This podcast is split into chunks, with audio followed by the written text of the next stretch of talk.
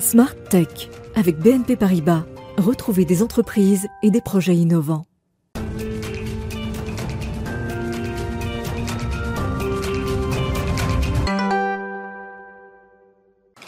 Bonjour à tous et bienvenue dans Smart Tech, l'émission que vous regardez sur euh, la chaîne Bismart à 11h en direct tous les matins. Euh, c'est l'émission qui s'intéresse au monde de l'innovation, à l'actualité du numérique et justement aujourd'hui on va démarrer avec l'actu de l'innovation puisque c'est euh, la toute première journée du Forum Innovation Défense qui se tient à Paris dont on a déjà parlé en début de semaine mais là nous avons Emmanuel Kiva, le directeur de l'agence de l'innovation de défense qui va répondre à mes questions. Il va nous présenter surtout les traductions concrète de la politique d'innovation du ministère des Armées. Et puis ensuite, on retrouvera notre rendez-vous mobile business avec euh, cette question. Le smartphone, ses nouveaux usages, mais aussi ses euh, nouveaux acteurs économiques, eh bien, jusqu'où peuvent-ils chahuter euh, les modèles des banques? Et puis, le cœur de cette émission, eh bien, lui sera consacré au débrief de l'actualité, une actualité très chaude, ce qui fait qu'on a dû d'ailleurs déplacer ce débrief pour avoir toutes les interventions possibles. On commentera notamment le départ annoncé précipitamment hier soir du PDG de Orange, avec euh, au téléphone le président euh, d'Infranum qui viendra le, qui nous commentera. On aura aussi au téléphone Amazon pour parler de ce début du Black Friday 2021, comment se passe cette édition euh, du point de vue du géant du e-commerce. Et puis on parlera évidemment d'innovation avec cette annonce, enfin ce retour d'une rumeur autour d'une Apple Car qui pointerait son nez dès 2025. Et enfin, après tout ce débrief de l'actu, eh bien on conclura Smartech par une innovation dans le domaine des énergies renouvelables avec des panneaux d'éoliennes géants. Mais tout de suite, donc c'est l'interview sur les projets très concrets euh, de l'armée française.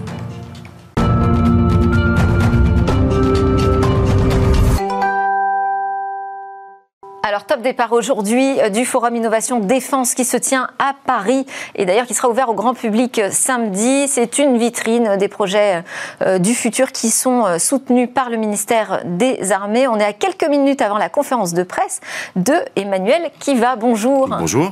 Merci beaucoup donc d'accepter de venir comme ça entre deux. juste avant votre conf de presse, je rappelle que vous êtes le directeur de l'Agence de l'innovation de défense qui a été créée il y a trois ans par la ministre Florence Parly. Alors déjà, première question, quels sont ces grands enjeux de l'innovation dans le domaine de la défense? Alors aujourd'hui, euh, force est de constater que euh, l'innovation, c'est pas un luxe, hein, c'est une nécessité euh, qui s'impose à nous. Pourquoi? Parce qu'il y a des nouvelles conflictualités qui apparaissent. on parle beaucoup de, de l'espace, de ce qui se passe au-dessus de nos têtes, mais également, il faut regarder ce qui se passe au fond des mers.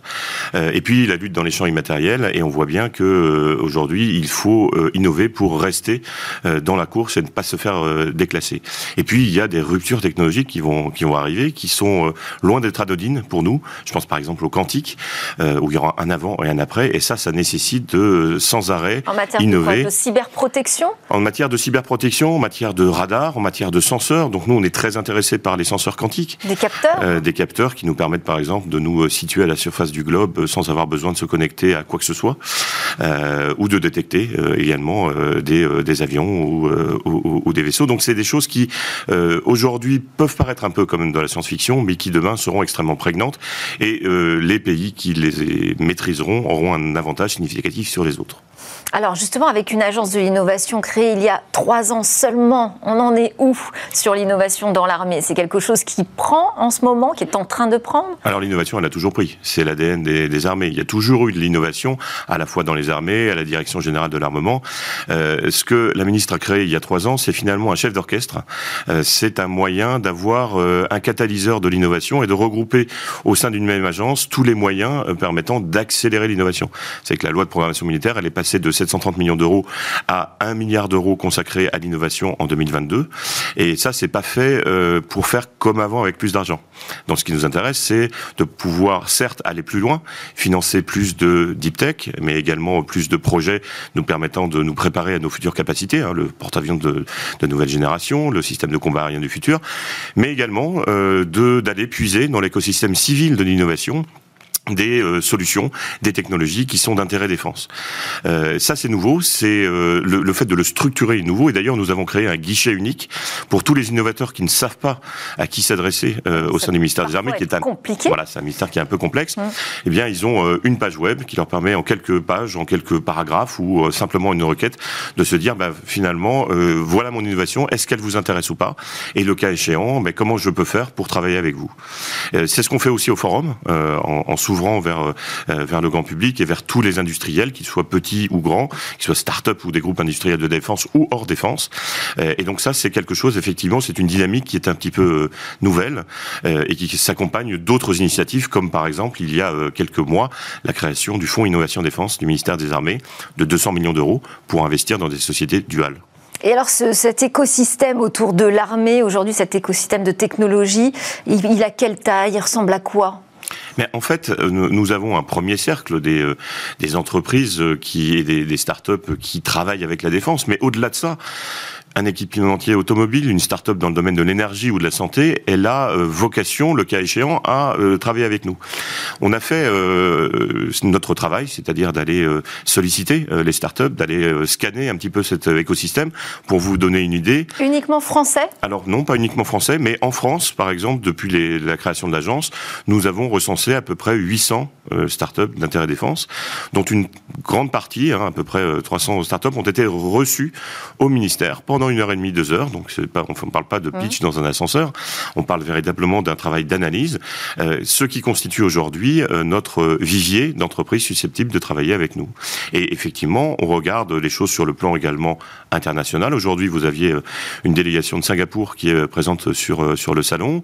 le prince du Danemark est présent également. nous avons des accords évidemment avec différents pays, qu'il s'agisse des pays européens, mais aussi d'autres pays avec qui on a des accords de gouvernement gouvernement à gouvernement, justement pour aussi faire de l'innovation ouverte et s'adresser aux communautés d'innovateurs des différents pays. Alors, qu'est-ce qu'on va trouver euh, dans cette troisième édition du Forum Innovation Défense euh, à Paris? Qu'est-ce qu'on peut y voir euh, d'intéressant? Alors d'abord, on est très content parce que la deuxième édition avait été faite uniquement en virtuel, mais vous pouvez retrouver ce qui a été présenté sur sur Internet. La première édition, c'était en novembre 2018. On avait fait voler un homme au-dessus de la scène. Et cette fois-ci, vous allez pouvoir retrouver... Alors le clou du spectacle cette année Oh non, il n'y a pas de clou du spectacle, il y a tout un panel de clous. D'accord. voilà, vous allez pouvoir trouver effectivement euh, des innovations, je pense j'en parlais dans le domaine de la santé, euh, avec des innovations thérapeutiques euh, pour le traitement des grands brûlés, par exemple, qui est quelque chose sur lequel on est extrêmement attentif au ministère des Armées. Vous allez pouvoir voir un drone biomimétique qui est intéressant, c'est un petit drone mais qui bat des ailes comme un, comme un, oiseau, qui est beaucoup plus discret, qui est beaucoup plus léger. Une libellule Comme un, petit, un petit oiseau, voilà. on, fait aussi dans le, le, poétique au ministère des Armées. vous allez pouvoir voir comment on peut utiliser des, des lasers pour neutraliser des drones hostiles. Euh, vous allez pouvoir voir le cockpit de l'avion de chasse du futur ou le fantassin du futur hein, également. Et quand vous dites voir, c'est-à-dire, il y aura vraiment des, démonstrations Voilà, c'est un, un salon, c'est un forum où on présente des projets et on essaye d'être aussi euh, didactique que possible et aussi euh, ouvert que possible. Donc chaque fois qu'on peut faire une démonstration, on la fera. Et donc effectivement, le petit drone va voler. Effectivement, vous allez pouvoir essayer un système de simulation massive en réseau qui a été développé avec l'armée de l'air et de l'espace où vous pouvez voler euh, dans un hélicoptère qui n'existe pas encore. Euh, oui, l'intérêt, c'est d'avoir une interaction à la fois avec les systèmes, mais aussi avec les porteurs de projets qui seront là, qui sont euh, les hommes et femmes du ministère des Armées, qui sont les industriels et qui sont les patrons de start-up qui travaillent avec nous. Et alors moi, j'ai vu, je ne sais pas si c'est le clou du spectacle, mais il y aura une Red Team Défense, hein, donc qui travaille avec des auteurs de science-fiction pour montrer un peu à quoi ressemblerait le champ de bataille de demain, c'est ça? Alors c'est un projet qui a été lancé le 4 décembre dernier, en fait, par la ministre des Armées, qui en est donc à sa première saison. Euh, effectivement, on fait appel à une équipe d'auteurs, dessinateurs, scénaristes de science-fiction de premier rang, hein, euh, pour nous, nous aider à penser hors du cadre et à imaginer ce que pourrait être la société en 2060. Ce qui nous intéresse, c'est de pouvoir identifier des menaces auxquelles on n'aurait pas pensé. Oui. Alors, est-ce, que ça vire pas au cauchemar, ça? Ah, euh, On leur a demandé de nous faire peur. Donc, par essence, ça vire au cauchemar. Mais euh, c'est un futur qu'on ne souhaite pas, mais auquel euh, il est nécessaire de se préparer. et donc, ce, qu'on dit souvent, c'est leur but, c'est pas d'imaginer les voitures volantes, mais de prévoir les embouteillages. Euh, donc d'imaginer la société de demain, les menaces qui pourraient en découler, et dès, dès aujourd'hui de voir s'il n'y a pas euh, des études à mener, des projets à conduire pour nous permettre de nous prémunir de telles menaces. Et alors il y en a certains, certains domaines, certains points sur lesquels vous allez plus particulièrement mettre euh, l'accent à la suite de ces scénarios imaginés par des auteurs de science-fiction? Absolument. D'ailleurs, il y a des annonces qui seront faites par, par la ministre. C'est une expérimentation, c'est pas un projet de communication. Hein. Et donc, on va lancer effectivement des projets qui découlent directement de ce travail-là. Mais vous pouvez voir hein, sur Internet. Et donc, il va falloir attendre la conférence de presse de. Oui, mais euh, d'ores et déjà, vous avez un site qui s'appelle Red Team, donc R E D T E A M, défense tout attaché.org, qui présente les scénarios non classifiés, puisqu'on a une partie des scénarios qui sont classifiés. Nos auteurs sont habilités secret défense, mais en revanche, il y a une partie des scénarios qui sont non classifiés. Et je pense par exemple à un scénario de la saison 1 qui euh, ressemble assez furieusement à un métaverse 2.0 euh, tel que on pourrait l'imaginer. Très bien. Merci beaucoup Emmanuel qui va d'être venu euh, comme ça très rapidement sur le plateau de Smartech nous présenter ce qui se passe en ce moment. Donc à Paris, c'est porte de Champéret. Samedi, c'est ouvert au grand public. C'est gratuit. Voilà, c'est gratuit. On peut voir le futur des armées en action. Emmanuel Kiva, qui est directeur de l'Agence de l'innovation de défense. Tout de suite, dans Smartech, on enchaîne avec notre rendez-vous mobile business. On va parler du mobile. Peut-il faire sauter la banque?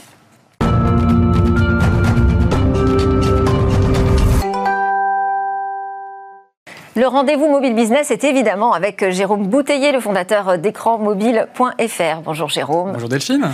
Alors, votre sujet aujourd'hui concerne le secteur bancaire avec cette question, le mobile et les néobanques. Pourraient-ils remplacer les banques traditionnelles? C'est une question d'ailleurs que vous étiez déjà posée l'année dernière, il me semble. Tout à fait Delphine, on avait effectivement abordé le sujet euh, Financial, hein, la, la néobanque hein, du groupe euh, Alibaba qui à l'époque visait une introduction boursière record de 300 milliards de dollars, ce qui en aurait fait probablement l'une des plus grandes banques du monde. Malheureusement pour eux, Pékin a mis son veto à cette introduction en bourse. La, valorisation boursière d'Ant Financial et de Alibaba a fondu et Jack Ma, hein, le fondateur des deux groupes, aujourd'hui hein, fait euh, profil bas. Néanmoins, euh, au-delà des, difficultés d'Ant Financial, le secteur des néobanques effectivement est un secteur en, très très forte croissance et il pourrait bousculer, voire menacer les banques traditionnelles. Alors quels sont les derniers chiffres justement? Alors il y a une étude qui a été publiée euh, il y a quelques jours par App Annie, hein, qui est un spécialiste de, l'univers applicatif et qui nous explique que le, le monde des téléchargements d'applications application financière euh, euh, connaît de, très très gros volumes de téléchargements. On parle de 1,47 milliard hein, sur les derniers mois pour l'ensemble des applications financières et 264 millions pour les seules néobanques. Alors c'est des volumes de téléchargement euh, qui représentent moins de 1% du global, mais ce qui est intéressant, c'est les, tendances avec des très forts taux de croissance supérieurs au marché. Et on voit des, des, croissances notamment très très fortes dans des pays comme l'Indonésie, la Chine, le Brésil et même l'Inde qui a quasiment à elle toute seule représente plus de la moitié de ces téléchargements. Et en France Alors, il y a des chiffres pour la, pour la France. Alors, en termes d'usage, euh, les grandes banques traditionnelles françaises continuent de dominer les classements. Hein. Le Crédit Agricole, euh, la Caisse d'épargne ou, encore la Banque Postale sont dans le trio de tête. Pas de révolution pour l'instant. Pour l'instant, mais juste derrière, justement, on commence à voir arriver euh, des, entreprises comme PayPal, qui, sont par contre numéro 1 en téléchargement. Donc, juste en, seconde position sur les, sur les usages, mais déjà en première position sur les téléchargements. Donc, on peut anticiper à court terme un changement. Et puis, juste derrière Lydia, il y a aussi Tricon, pardon, juste derrière euh, PayPal, il y a aussi euh, Tricont, Lydia ou encore euh, Paylib, qui elles sont devant les banques traditionnelles. Donc c'est en train de, changer. Et la banque, la France, pardon, se classe deuxième mondial des pays comptabilisant le plus de téléchargements de néobanques, avec 13% de part de marché au niveau mondial, devant les États-Unis. Donc il se passe quelque chose en France. Et alors comment vous expliquez, vous, ce, succès des néobanques? Alors il y a trois grandes explications. La première, c'est le coût. Hein. Les néobanques ont de petites équipes, n'ont plus d'agences, et donc elles sont capables d'être très compétitives, gratuites pour le grand public et avec des frais en général très faibles pour les professionnels. Le deuxième aspect, c'est l'ergonomie, hein, l'UX. Elles ont été pensées pour fonctionner sur le mobile. On peut tout faire depuis une application, depuis son smartphone. Évidemment, c'est très très pratique. Le troisième avantage, c'est que souvent ces néobanques ont aussi ont fait le virage des crypto-monnaies euh, sur lesquelles les banques traditionnelles euh, tardent un petit peu à, se déployer. Et il y a un vrai engouement. On peut citer des, spécialistes comme à nouveau PayPal, euh, Binance, Crypto.com ou encore Coinbase qui font aussi partie des plus grands téléchargements au niveau mondial. On voit que c'est une tendance, pas forcément encore totalement dans les usages du grand public, hein, les cryptos. Alors justement, ça pose la question du poids financier que représentent vraiment aujourd'hui ces néobanques. Alors il a littéralement explosé hein, ces dernières années. Euh, je vais vous donner quelques chiffres. Euh, N26, par exemple, les Allemands pèsent à peu près 9 milliards de dollars. Euh, les Américains de Chime, 25 milliards de dollars. Les Anglais de Revolut, environ 33 milliards de dollars et les Brésiliens de New Bank 55 milliards de dollars.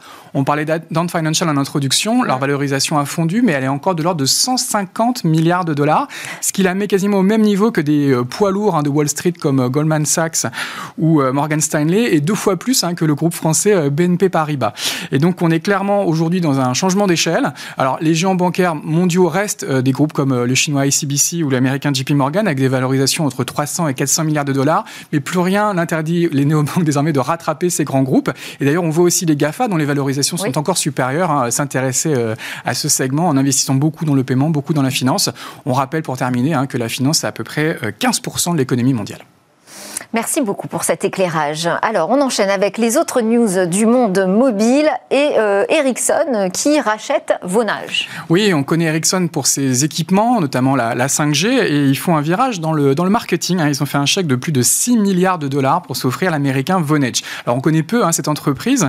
Euh, c'est euh, un acteur de ce qu'on appelle le CPaaS, Communication Platform as a Service. En gros, ça consiste à relier le système d'information des entreprises avec les mobiles des consommateurs au travers de SMS, de messagerie mobile, de voix ou de, vidéo.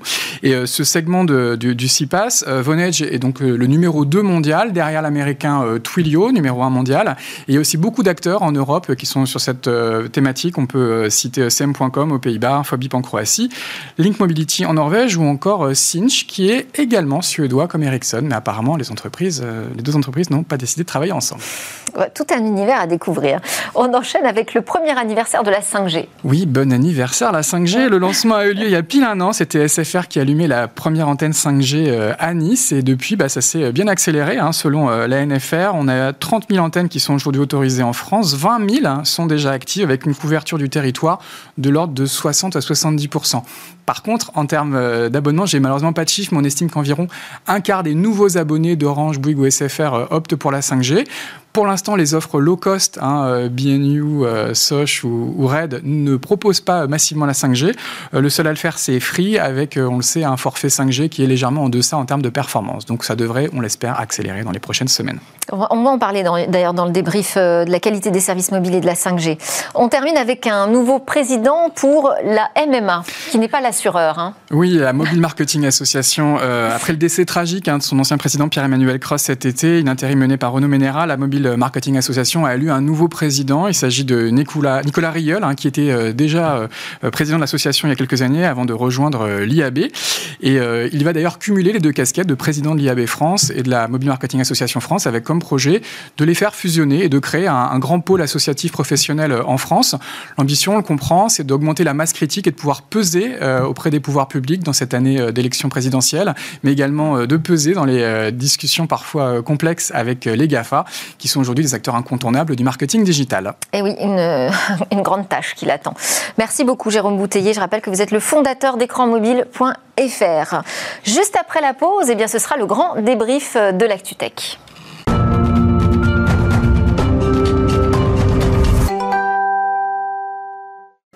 Et vous voilà de retour sur le plateau de Smart Tech que vous regardez sur la chaîne Bismart en direct dès 11h chaque matin. Alors dans cette deuxième partie de l'émission, on va retrouver notre zoom quotidien sur une innovation bien sûr, mais d'abord nous allons commenter l'actualité de la tech qui est assez mouvementée je dois dire. Commentaire avec Alain Staron, le disrupteur fondateur d'Amborella, bonjour Alain, et Mikim Chikwi qui est désormais une habituée aussi de Smart Tech, PDG Europe, Afrique et Moyen-Orient de Weborama.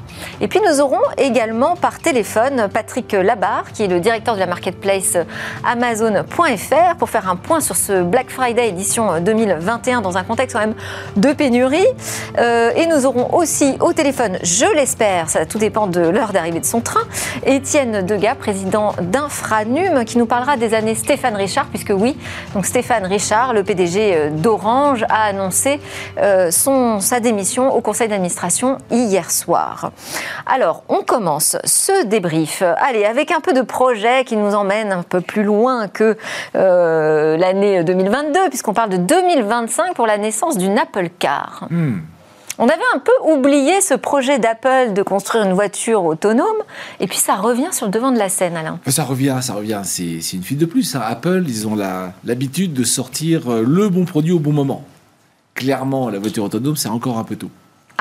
Donc, ils Pourtant, il y en a un qui s'appelle 2025. Elon Musk qui est convaincu depuis des années qu'il sûr. est temps de mais- s'y mettre. Mais c'est pas parce qu'il est temps de s'y mettre. Enfin, il y a ceux qui essuient les plates, qui démarrent avec plein de. Ah, Elon Musk, on l'a dit l'autre fois, ils ont quand même eu quelques procès parce que la voiture marche pas encore si bien que ça. C'est vrai. Bref, la technologie est encore en phase de maturité et Apple l'a montré, hein, que ce soit les iPods, l'iPhone, l'iPad, l'ensemble de ces produits il les sort au bon moment et effectivement, il rafle le marché.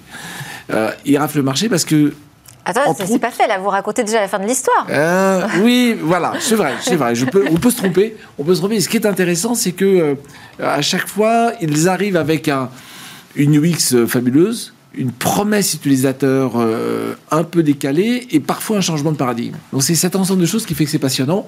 Aujourd'hui, ils disent rien, à part qu'ils débauchent tous les gars de toute l'équipe de- d'Elon Musk, de Tesla, et on n'en sait pas beaucoup plus. On voit des photos, la voiture est très jolie. Bon. Mais c'est toujours une voiture avec un volant, donc il y a un truc qui va pas encore. Quoi. Ah, moi, j'ai vu un prototype sans volant, sans pédale. Ah, très bien. J'ai vu un prototype Alors, sans oui, volant, sans pédale. Euh, alors, ils, ils débauchent chez Elon Musk, mais ils ont un taux de turnover comme ils n'ont jamais vu. Parce que d'habitude, chez Apple, on ne, on ne bouge pas, on est fier du produit. Et le produit fait la com. Et il n'y a pas besoin finalement de marketing hein, autour. Euh, là, ils se disent peut-être qu'ils sont sur un terrain un peu plus glissant, donc ils anticipent, ils regardent comment ça peut se passer. Ce ne sont pas des professionnels de la construction automobile. Ça reste quand même une automobile avec, entre guillemets, tous les dangers, je ne vais pas faire peur, mais euh, que ça comporte. euh, Parce que euh, une voiture autonome, euh, puisque c'est ce qu'ils annoncent, hein, après ils disent, bon, peut-être que ça ne sera pas si autonome que ça, on verra, on, verra ajustera niveau en fonction d'eux. oui. Mais le dernier prototype que j'ai vu, c'est- une sorte de carré.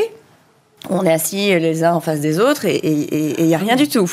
Donc ça, c'était... Bon, Bon, après, ce- celui tout sur ceci n'est que fantasme, Bien et sûr, spéculation. mais, mais je trouve ça, je trouve ça assez sympathique finalement de voir que la tech progresse, l'intelligence artificielle progresse. Je trouve que c'est assez positif. Et, et ça veut dire aussi que vraiment on a des acteurs euh, qui viennent du monde des technologies du numérique qui se positionnent de manière très très forte et donc de plus en plus nombreux sur, euh, sur ce secteur de l'automobile. Et je voulais vous faire réagir à une autre actu, vous allez me dire qui n'a rien à voir, mais c'est quand même ce secteur de l'automobile. C'est Ford et General Motors qui nous disent euh, bah nous on va s'intéresser aux semi-conducteurs. Tiens. Mais oui. Alors, pour- juste pour la fin de la première chose, ça fait quand même quelques années qu'au CIS, on voit euh, des grands de l'électronique grand public se lancer dans la voiture. Oui. Hein, Il y a Samsung, il y a bon, les, euh, les, les LG qui, sortent des. Ils disent en fait la voiture c'est un cockpit sur roue. Hum. Tesla disait la voiture c'est un iPad, enfin une tablette sur roue. Tesla d'ailleurs, voulu- Elon Musk a voulu vendre Tesla à Apple hein, il y a quel- quelques années. Et puis il y a la Bon. voiture et puis il y a le taxi volant. Enfin Voilà, bon, donc, euh, c'est- effectivement. Donc juste pour terminer là-dessus, quand même, la voiture autonome, elle porte en ses, dans, dans, dans ses gènes la, la possibilité de ne plus avoir besoin d'acheter une voiture. Autrement dit, ça ne serait plus une voiture qu'on possède, c'était un service qu'on prend. Ouais. Donc pour Apple, c'est un truc un peu nouveau. Alors ils veulent vraiment aller vers le service, mais c'est plus un service porté par un produit que je vends à chacun des particuliers, c'est c'est autre chose. Mm, là, contre, le business model n'est pas super clair. ben, c'est- Ils ont, oui. ils ont, ils ont pas euh, shifté Ouais. vers un business model qui est à la Lyft ou à la Uber, etc. Euh, tout à fait, parce qu'ils disent que possiblement ils vont commercialiser euh, comme une voiture individuelle. Bah, c'est le grand ils- sujet, hein. voilà, ils n'ont pas encore euh, annoncé ce qu'ils allaient faire. Mais Moi, pour revenir sur les entendu. composants, Voilà. Sur les composants. Les constructeurs plus traditionnels Oui, qui, eux, s'intéressent aux composants parce ils ont- ont pas le choix. ont besoin d'approvisionnement. Puisqu'ils s'approvisionnent pour euh, 75% euh, des, des produits dans une usine à Taïwan, euh, avec tous les problèmes géopolitiques que Taïwan euh, subit en ce moment. Donc le, le sujet est très compliqué. Donc ils essayent de relocaliser la production euh, pour être euh, un peu plus indépendants, et en tout cas Mais ça moins veut dire qu'il va falloir dépendants de qu'ils la trouvent Chine. des bons partenaires pour ça. Alors, Ah, Ils en, ont, ils en ont listé, mais la question qu'on se Très pose, rapidement, parce même, que même sur la voiture, même enfin, sur, sur Apple, pardon, Oui. la majorité de ces composants sont fabriqués en Chine et à Taïwan, hein, ou, ou en Asie, en Corée, au Japon. Bon. Quid Alors, sur, sur le côté, euh, Alain euh, Rey. sur le côté composant, on est en train de relocaliser. Ça va prendre deux ans. Ouais. Mais Intel fait des usines, Samsung fait une usine. Ça a dû annoncer hier ou aujourd'hui euh, dans le Dakota, enfin aux, non, mais quelque part aux États-Unis. Bref, donc la relocalisation des composants est en cours. C'est Renault qui disait que 50% de la valeur d'une voiture sera logicielle. Si, si 50% de la valeur logicielle, la- le logiciel il tourne sur des composants, des microprocesseurs, des choses euh, vraiment dont on a besoin de composants. Maintenant, quand vous regardez un PC, je ne sais pas quelle est la part de la valeur du PC qui est dans les composants, mais elle est énorme. Autrement dit, le fabricant de PC, il fait un peu d'habillage autour d'un cœur qui lui appartient plus. Donc si on dit d'une part le moteur est électrique, donc qui coûte 10 fois moins cher qu'un moteur thermique, point numéro un, ce qui, et, et, et mes experts euh, euh, ancestraux sur le thermique n'ont plus de valeur, très bien. Si d'autre part on dit que toute la valeur ajoutée, elle est électronique, effectivement, il y a des questions à se poser si on vous paraissait juste le carrossier. Sauf que les deals qu'ils sont en train de faire ne sont pas des deals de rachat, d'intégration verticale, c'est des deals de partenariat. Oui, bah, on ne peut pas changer de métier du jour au lendemain non plus. Alors, nous, on va changer de sujet en revanche, hein, puisque j'ai en ligne euh, avec moi Patrick Labarre, le directeur de la marketplace Amazon.fr. Euh, Est-ce que vous nous entendez bien en plateau? Bonjour. Oui, bonjour Delphine. Euh, merci de prendre un peu de temps pour euh, nous parler de ce Black Friday 2021. Ça m'intéressait de savoir comment euh, ça démarrait, puisque finalement c'est demain, mais en fait ça a déjà démarré ce Black Friday. Comment ça se passe aujourd'hui? Est-ce qu'il y a un rythme d'achat accéléré par rapport à la saison précédente, par exemple? Alors, vous savez, il est un petit peu tôt pour le dire, mais on, on est ravi effectivement de confirmer que l'événement Black Friday d'Amazon a, a déjà démarré aujourd'hui euh, à minuit et, et il vient clôturer une semaine de promotion qu'on a lancée effectivement lundi dernier. Donc, euh, on va voir euh, les résultats, mais on a préparé des milliers d'offres et de bonnes affaires euh, pour nos clients et en particulier, vous le savez, des milliers d'offres sur les, les TPE et PME françaises. Euh, sont aujourd'hui 13 000 à vendre sur Amazon et on invite les clients bien sûr à venir se donner des idées de, de cadeaux pour leurs proches et aussi découvrir ces TPE et PME euh, dans les différentes boutiques. des, cadeaux made in France, peut-être sous le sapin cette année un peu plus que d'habitude, on verra. Les prix euh, sont pas un peu plus élevés aussi que d'ordinaire, justement, du fait de ce contexte de pénurie mondiale? Alors, euh, on n'a pas vu encore, et euh, Black Friday, c'est au contraire l'occasion de, proposer des offres euh, au meilleur prix et donc de faire des économies. Euh, il y a effectivement des tensions sur la supply chain, sur les matières premières, etc. Aujourd'hui, on ne l'a pas vraiment vu se, refléter dans l'offre ou dans les prix. D'accord. En termes de produits, quels sont les produits phares qui partent là pendant le Black Friday? Ouh là là, il est, il, est trop tôt pour le dire. Et vous savez, Amazon en France, euh, Amazon.fr, c'est plus de 400 millions de, de références produits différentes. Donc euh, chacun peut y trouver son bonheur. Euh, euh, traditionnellement, c'est sûr, l'épicerie, les jeux, les jouets, euh, mais aussi la cuisine à la maison, l'hygiène, la santé, enfin les vêtements. Tout- toutes les catégories sont, sont très fortement sollicitées au, au moment de Black Friday. Et j'ai pas, j'ai pas les tendances, les dernières tendances à vous livrer. et, et en termes justement de- d'approvisionnement, de, livraison, est-ce qu'on risque de- d'avoir des tensions ou des rallongements des délais? Aujourd'hui, on le on le voit pas et pour les clients qui commandent, non, bien sûr, euh, Amazon s'engage à livrer euh, vite, euh, très vite même.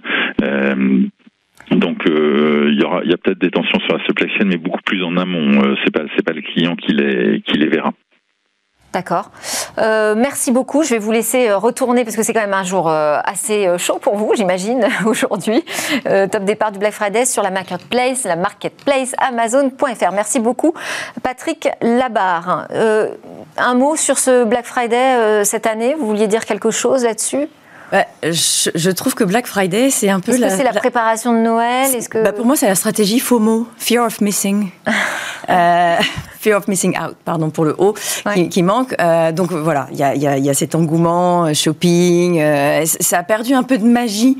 Je trouve, enfin, moi j'ai vécu aux États-Unis, Black Friday, Black Friday après, euh, après le Thanksgiving, euh, il y avait une, magie, une quelque chose. Là, je trouve que c'est un peu, perdu de, de, de, de magie et je trouve que c'est dommage.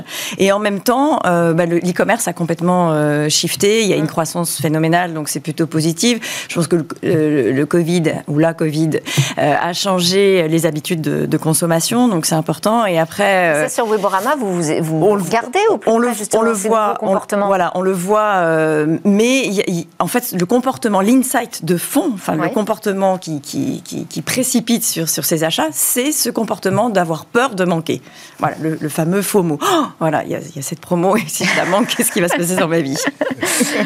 Euh, on enchaîne avec euh, l'autre sujet, c'est un rapport sur la qualité des services mobiles qui a été publié par l'ARCEP, donc le régulateur des télécoms. Ça permet de faire un bilan sur l'année écoulée, donc un premier aussi bilan sur la 5G. Ce qu'on constate globalement, c'est que la qualité mobile progresse plutôt bien en France.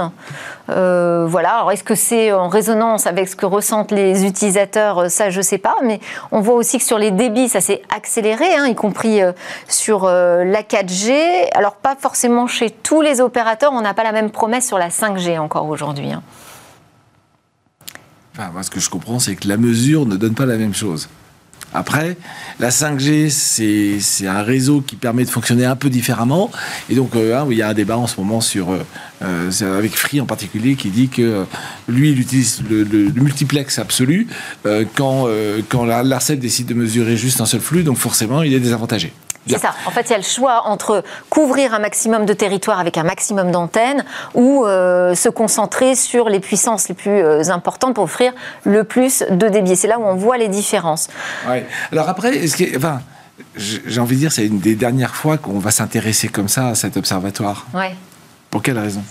En fait, euh, euh, d'une part, on, fait on utilise de plus en plus de données, mais d'autre part, nos objets se mettent à utiliser des données. Mhm. Et c'est une bonne nouvelle, ça va relâcher notre temps de cerveau, hein, parce que honnêtement, moi j'en ai plus, donc bah, je ne savais même pas que c'était maintenant. Bref, donc, euh, et ça veut dire quoi? Ça veut dire que les objets vont se mettre à utiliser toutes ces fréquences. Et c'est là que la 5G est une excellente nouvelle, parce que dans les objets, il y a les robots qui permettent d'améliorer l'agriculture, le rendement de l'agriculture. Donc c'est juste excellent pour l'écologie, c'est juste un message. Bref. Et ça veut dire quoi? Ça veut dire qu'il va falloir commencer à se poser la question, non pas de mesurer ce qu'on constate avec nos appareils directs, mais ce que constatent les objets qui nous rendent service. Voilà. Et donc utiliser les nouvelles langues qui sont sorties. Euh, Genius a annoncé. Euh, C'est-à-dire que la question des débits aussi sera plus forcément peut-être aussi cruciale euh, demain quand on aura de la vraie 5G, parce que c'est pas encore le cas. Oui, mais ce que je disais, c'était moins ça que dire que maintenant on a des capacités de transmettre beaucoup d'informations à très bas débit et très basse consommation. Absolument. Donc c'est encore très écologique. Et tout ça, c'est pour libérer la puissance de tous les objets qui nous entourent. Donc, un truc qui vient de sortir, c'est Obgenus, qui est le premier en France à dire je suis LTEM et NB-IoT. Alors, ça peut paraître du charabia à tout le monde, mais quand on parle de Sigfox, la fin de Sigfox, c'est LTEM et NB-IoT. Mhm. Voilà. Donc euh, maintenant, c'est acté. Euh, c'est, ce sont les standards mondiaux. C'est ce qui permet de multiplier les objets connectés. Mais ça, on peut faire confiance à l'ARCEP pour nous mesurer très prochainement la qualité Exactement. de ces réseaux euh, et voilà. à bas débit. Et, les usages. Et les usages. et les la question, c'est que les usages sont plus des usages directs. C'est ma machine à laver qui va avoir son propre usage. Donc voilà. Alors, je vous propose, puisque euh, ce qu'on peut dire quand même euh, globalement de ce, rapport sur la qualité des services mobiles, ce qu'il en ressort, c'est quand même que Orange, l'opérateur euh, historique, est plutôt le très bon élève sur à peu près toutes les questions qui ont été abordées dans, ce rapport.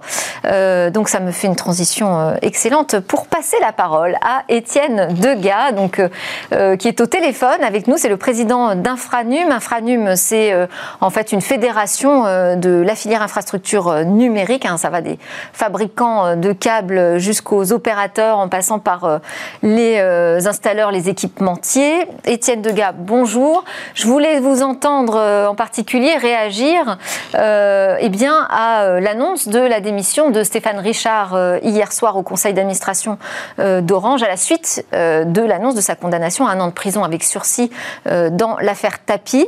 On ne va pas commenter l'affaire. Moi, ce qui m'intéresse, c'est qu'est-ce que ça veut dire un départ comme ça précipité chez un opérateur aussi euh, important euh, qu'Orange, après en plus 11 années de gouvernance, Stéphane Richard.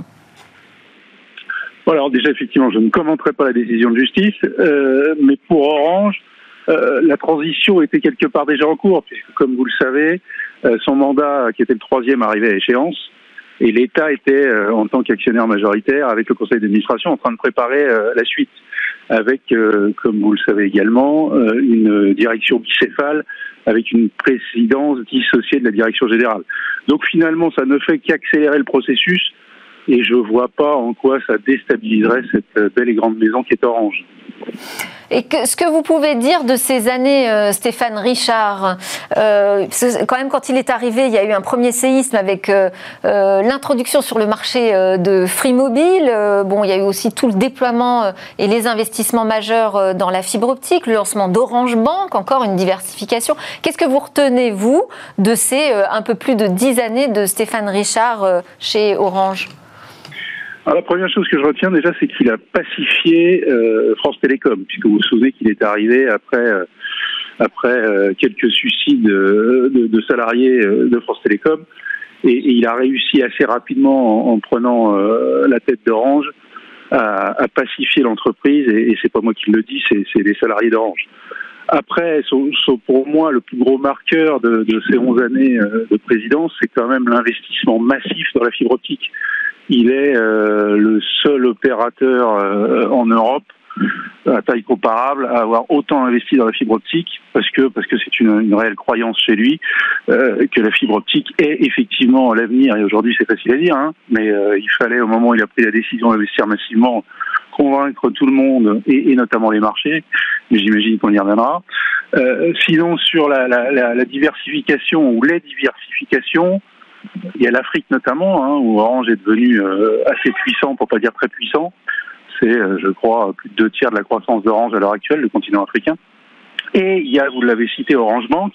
Orange Bank est finalement euh, la suite logique de ce que de ce qu'Orange a créé en, en Afrique avec avec Orange Money.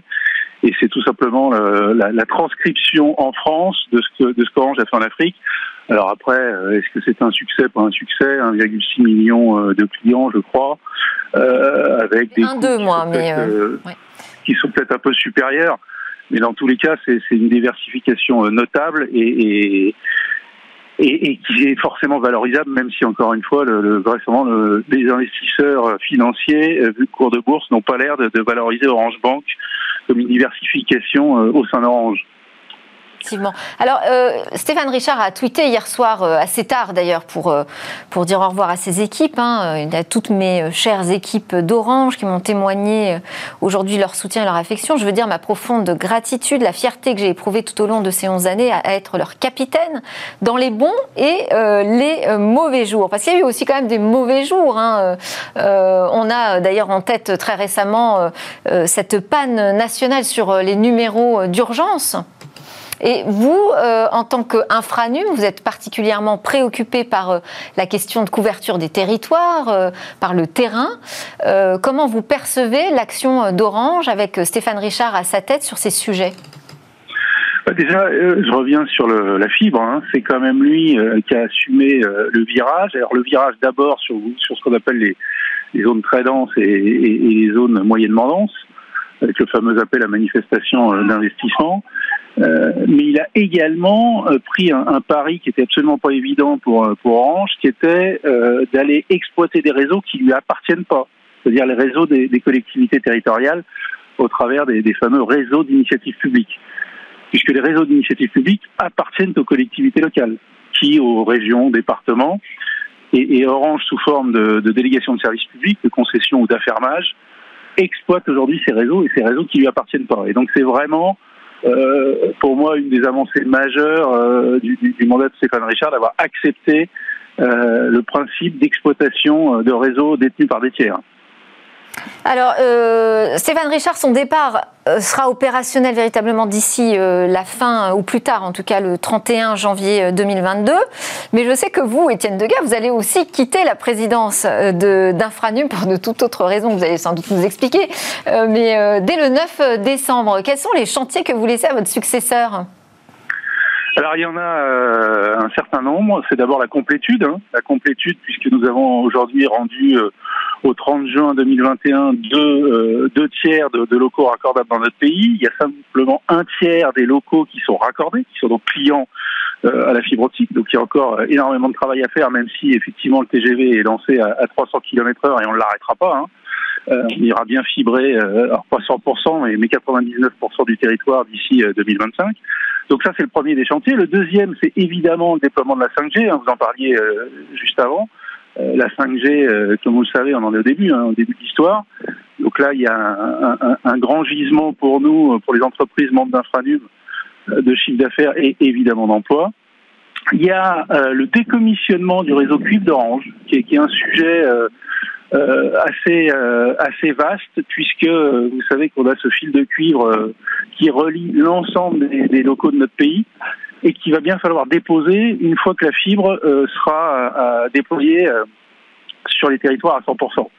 Et c'est un grand, grand chantier pour lequel, d'ailleurs, Stéphane Richard a, a, lancé ce chantier il y a, il y a, a quelques, il y a quelques semaines, hein, il y a quelques mois, avec lequel l'ARCEP et, et, le gouvernement devront également se prononcer et, et c'est pour nous. Euh, et d'ailleurs, euh, Étienne Degas, euh, normalement, Stéphane Richard devait tenir une conférence hein, sur justement la fin, l'organisation de la fin du cuivre. Donc je ne sais pas si il le fera demain avec l'AVICA. Je vous remercie. On arrive à la fin du débrief de l'actu. Merci beaucoup d'avoir pris le temps de commenter cette actualité avec nous au téléphone, Étienne Degas, donc président d'Infranum. Merci aussi à Alain Staron, fondateur d'Amborella, et à Mikim Chikli, qui est venu aussi exprès en plateau pour commenter l'actu. PDG Europe Afrique Moyen-Orient de Weborama.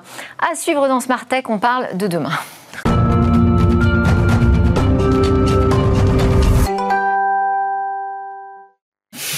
Et alors, si demain, on repensait les parcs éoliens Bonjour Cécilia. Bonjour Delphine. Oui, c'est ce que veut faire en tout cas une société norvégienne qui s'appelle One Catching Systems. Elle ne veut pas non construire une éolienne géante, ni même 10 en fait. Elle, elle veut faire un panneau géant avec des centaines de mini-éoliennes et le tout flotterait sur l'eau. À quoi ça va ressembler cette, cette technologie? Alors c'est assez impressionnant, en tout cas les visuels qu'on a.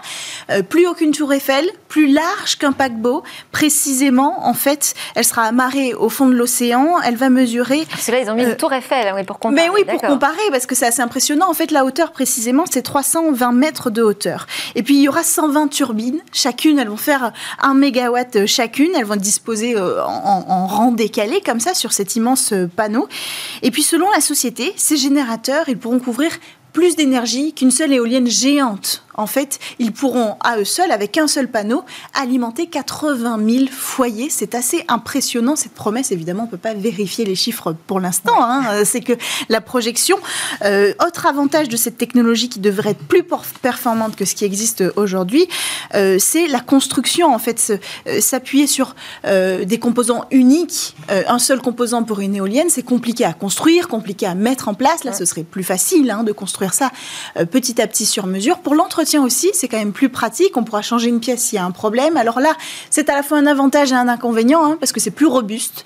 Une seule énorme pièce, euh, il y a beaucoup moins de panne hein, sur une éolienne géante, en tout cas de pièces à changer, que sur ces panneaux-là. Donc on n'est pas sûr que ce soit un avantage. Mais par contre, ça va rallonger la durée de vie de ces panneaux euh, qui devrait être à peu près de 50 ans contre 30 ans aujourd'hui pour euh, les, les, turbines qui existent aujourd'hui. Est-ce qu'on sait quand on peut démarrer la fabrication? Alors, c'est en place. Hein. L'objectif pour eux, c'est de terminer les tests d'abord de leurs prototypes qui n'ont pas encore été euh, dévoilés.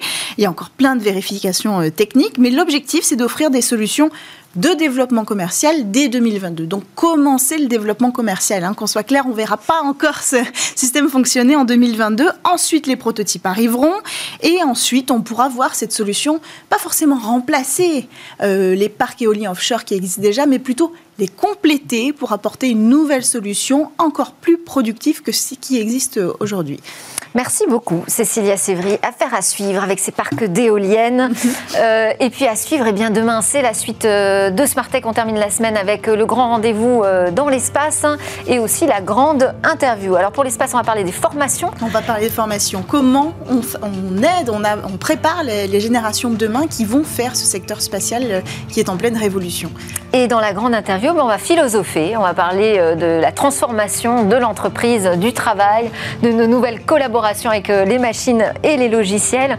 Euh, tout ça vu par le prisme de la philosophie grâce à Julia De Qui en a fait son expertise. Merci à tous de nous avoir suivis. Donc à très vite dès demain 11h sur Bismart.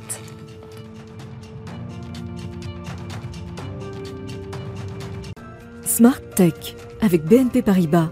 Retrouvez des entreprises et des projets innovants.